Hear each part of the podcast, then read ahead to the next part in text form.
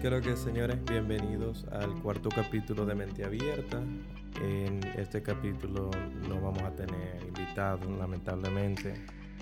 He notado que una de las cosas más difíciles de tener un podcast es buscar gente que quiera sentarse y hablar. Yo pensaba que iba a ser más fácil, pero ha sido todo un reto.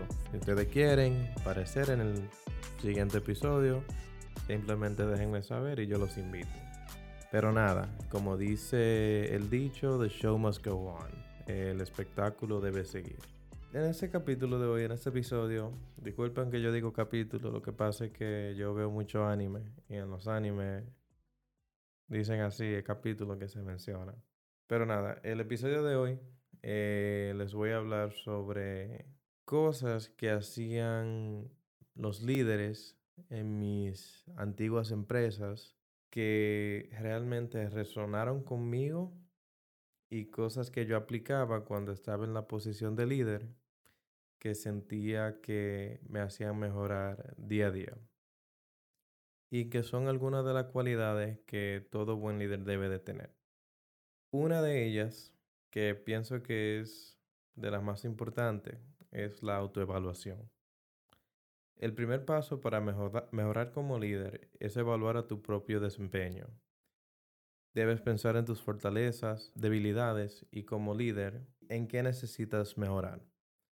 También es importante ser consciente de tus valores y principios y asegurarte de que estos estén alineados con los de tu organización.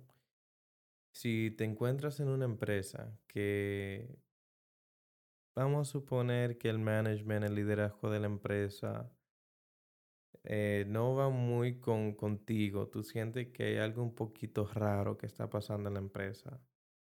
En vez de quedarte ahí, sentirte incómodo, lo mejor que yo te puedo recomendar es que, e, es que te vayas. Busca una empresa que se alinee contigo, con tus valores, porque en ese ambiente es que vas a florecer como, como persona, como profesional. Y te será mucho más fácil. Otra cosa que hacen los líderes eh, altos es el aprendizaje continuo. Ese pensamiento de que todos lo sabemos, no necesitamos sentarnos, no debemos escuchar a los demás, es lo que lleva al fracaso. Y es algo que he notado que en las empresas si tú no tienes ese como deseo de seguir aprendiendo, ese deseo de avanzar, tu posición se verá limitada. Lo que quiere decir que a veces ustedes ven gente que están en una empresa y tienen 15, 20, 30 años en un puesto y no lo suben. Y es porque no quieren salirse de su zona de confort, no quieren aprender más. Un buen líder siempre está buscando oportunidades para mejorar y crecer. Por eso es que realizamos la autoevaluación. Y esto puede incluir la lectura de libros y artículos sobre liderazgo. Hay un dicho que, que dicen que las personas que viven, que leen, viven varias vidas, porque aprenden de sus experiencias, pero también de las demás. Y yo pienso que las personas se ahorrarían muchas experiencias, ahorrarían muchos errores si leyeran un poquito más sobre las cosas que quieren aprender para ser un buen líder, creo que es necesario leer sobre liderazgos, asistir a talleres y conferencias o incluso simplemente hablando con otros líderes, personas de las cuales tú ves como superiores o buenos y obteniendo su perspectiva, viendo qué decisión ellos hubiesen tomado delante de una situación predeterminada y ver si esa decisión que ellos hubiesen tomado difiere de la tuya y por qué. Y siento que eso es algo muy poderoso que actualmente realmente no, no usamos. encuentro muy raro que una persona normal o un empleado normal se le acerque a su jefe y le diga, hey jefe, yo quisiera saber cuál es su posición sobre tal punto, qué usted haría en esta situación o qué usted recomienda y que realmente le pregunten eh, el porqué de las cosas para entender su perspectiva y así si usted no tiene la misma, pueden dialogarlo. Y si tienen la misma, pues bien, sabe que ya va por un buen camino. Pero deben de arriesgarse a hacer la pregunta y a hablar con los demás acerca de eso. Otra cosa que siento que debe de mejorar es la comunicación efectiva. La comunicación es esencial para cualquier líder. Asegurarte de que estás comunicando de manera clara y concisa, tanto en tus discursos como en tus interacciones diarias con tu equipo. También es importante ser un buen escucha y estar abierto a recibir retroalimentaciones y sugerencias. Aquí nadie es perfecto, todos tiene, tenemos defectos. Y hay veces que quizás pensamos que estamos haciendo algo bien, pero no lo estás haciendo bien. Y es bueno que sepas cómo recibir esa información, ese feedback que te están dando cuando no, no, lo estás haciendo bien. Pero si estás en la posición de dar feedback, de decirle a otra persona, mira, yo pienso que esto sería una mejor manera de hacer las cosas, que también le estés haciendo de una manera clara, concisa, eh, con respeto, pero sin tratar como de intimidar a la otra persona. Eh, cuando corriges a otra persona no tiene que verse como que le estás regañando, tiene que verse como le estás ayudando a mejorar. Eso es algo que yo tuve que aprender a la mala eh, cuando fui supervisor en mi antiguo trabajo tuve que darle coaching, que es básicamente retroalimentación a las personas. Y yo de naturaleza tengo una personalidad muy brusca.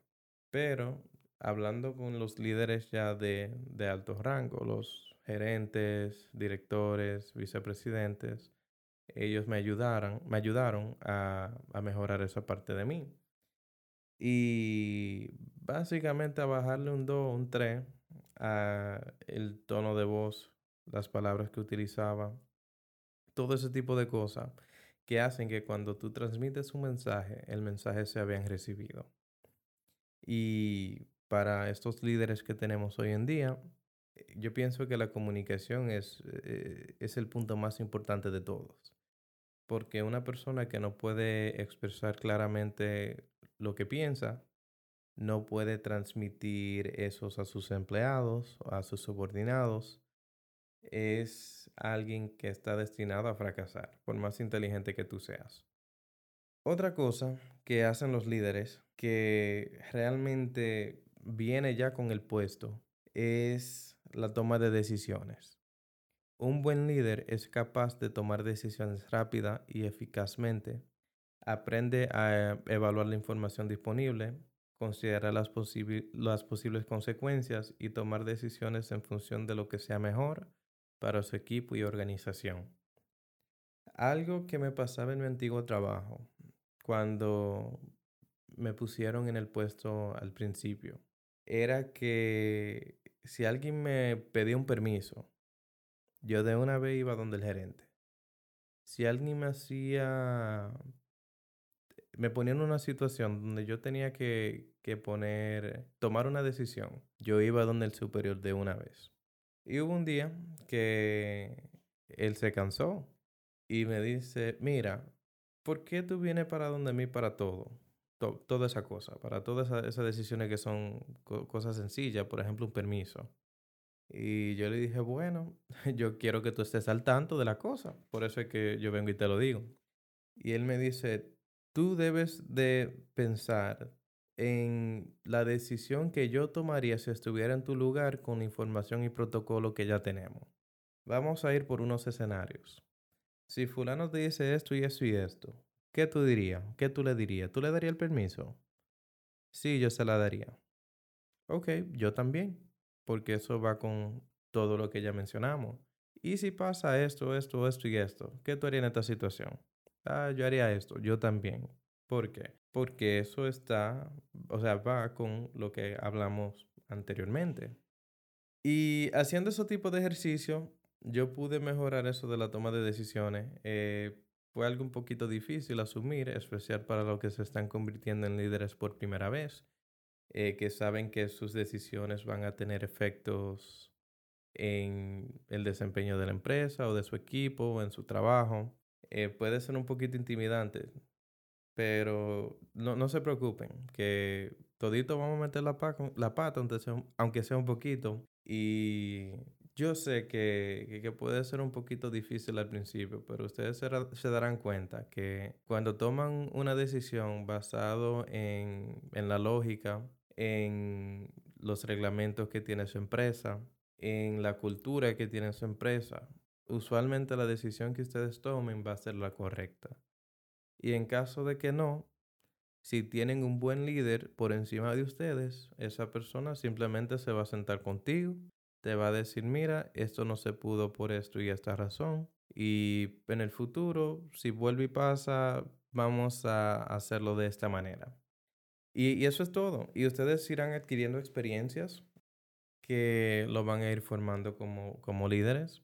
Y aplicando estos puntos que mencionamos, ustedes verán que les será mucho más fácil. Voy a resumir un poquito para que tengan una idea de, de, todo en caso de que no lo quieran escuchar o hubieron algunos que se adelantaron. En resumen, mejorar y destacarse como líder requiere de una combinación de autoevaluación, aprendizaje continuo, comunicación efectiva y toma de decisiones. Siempre tenga en cuenta que el liderazgo es un proceso continuo y nunca se acaba de aprender. Pero con esos consejos y estrategias, te acerca cada vez más a alcanzar tus metas. Y de eso se trata, de eso se trata.